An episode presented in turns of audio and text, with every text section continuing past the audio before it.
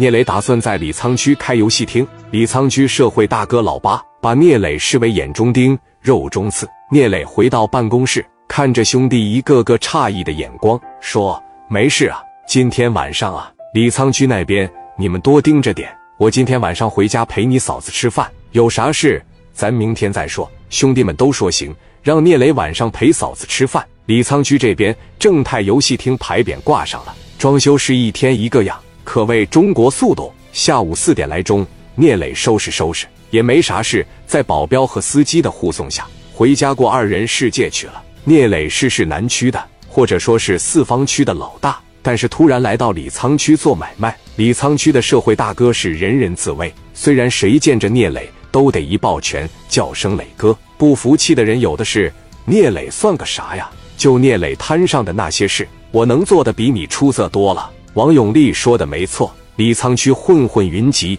鱼龙混杂。虽然没有什么挺大的社会，手里边捏着几百万，领着上百号兄弟的有的是。但是在李沧区，他们公认一个大哥老八。老八原先是一个杀猪的屠夫，在李沧区有一个新蓝天游戏厅。老八的手下兄弟说是东北的，其实都是延吉那边的鲜族人。老八领着这帮人盘踞在李沧区，就江湖地位来说，老八在李沧区绝对是大名鼎鼎的。老八惯用的家伙是剔骨刀，手下的兄弟也一码事的是剔骨刀。正泰游戏厅位于新蓝天游戏厅相邻的街上，距离不过一公里。正泰游戏厅牌匾挂上了，老八手里捏着俩核桃，旁边放着一把剔骨刀。老八的一个兄弟告诉老八说，隔壁开了一个正太游戏厅，装修进度挺快的。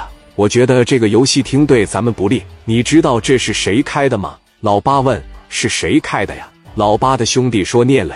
老八说他妈的，这小子放着好好的是南区不带着，他跑这儿来开什么游戏厅啊？不合适。老八的兄弟说这小子手底下有个军师，不能说是军师，是给他打理生意的，帮他运作公司的。老他妈聪明了，他开的游戏厅在市南区，包括他开的那个酒店，基本上他一来。这周围的买卖全黄。老八说：“有那么吓人吗？”老八的兄弟说：“那你琢磨琢磨，人家投资这些钱，进度这么快，人家过来干啥来了？人家是过来挣钱了，不是过来玩的。你得琢磨这么个事儿啊。整个李沧区就这么大点地方，他多吃一口，咱们就少吃一口。他要是嘴再张大点，那把咱们都得吃了。”老八说：“放他娘的屁！”老八的兄弟说。一个个活生生的例子摆在咱们的面前。他在四方区有个新一城夜总会，怎么来的呀？不就是从别人手里面夺过来的吗？他开的那个红星游戏厅对面，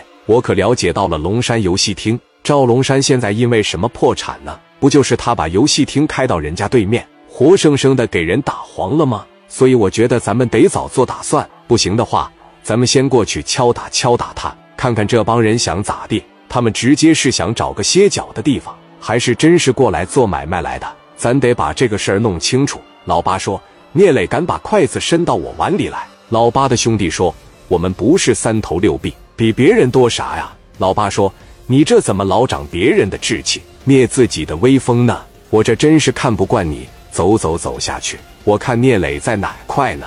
让我见识见识聂磊。”